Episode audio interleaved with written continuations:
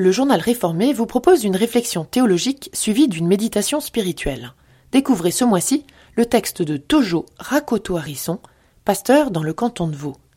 Face au complot. Un texte lu par Élise Perrier et Antoine Melchior est paru dans l'édition de février 2021 de Réformé.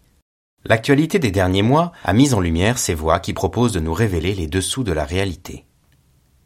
La plupart du temps, ces théories du complot suggèrent l'existence d'une motivation cachée derrière les événements et sont méfiantes face aux discours considérés comme officiels. Si nous y regardons bien, la Bible elle-même n'est pas exempte de situations semblables où deux discours entrent en concurrence. Il nous suffit de l'ouvrir dans le livre de la Genèse, au chapitre 3, pour y trouver la suggestion faite par le serpent à Adam et Ève face à l'interdiction prononcée par Dieu. Nous pouvons également rappeler cet épisode où, face au témoignage de la résurrection de Jésus, la version officielle des chefs religieux est une accusation de vol. Parole contre parole. Face à ces discours sur le tombeau vide, les habitants de Jérusalem pouvaient, bien sûr, mener leur propre enquête pour se faire une opinion. Trouver les faits, chercher des preuves, recouper les informations.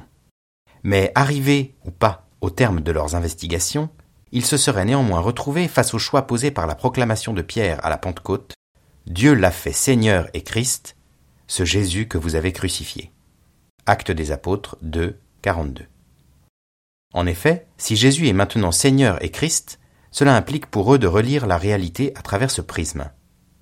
Si Jésus est Seigneur, alors quelqu'un d'autre ne l'est pas. Ni l'empereur, ni le dieu romain et grec, ni Pierre, ni eux qui écoutent.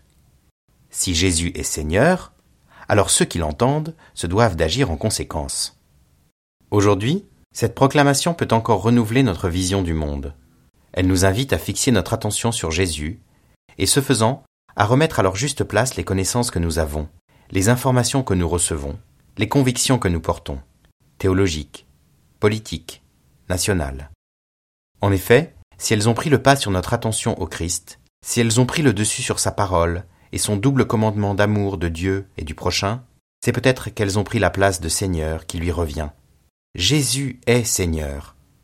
C'est fixer avant tout notre attention sur lui et le suivre, le connaître et être connu de lui. Et pour prolonger cette réflexion, Tojo Rakoto Harisson nous invite à entrer en prière.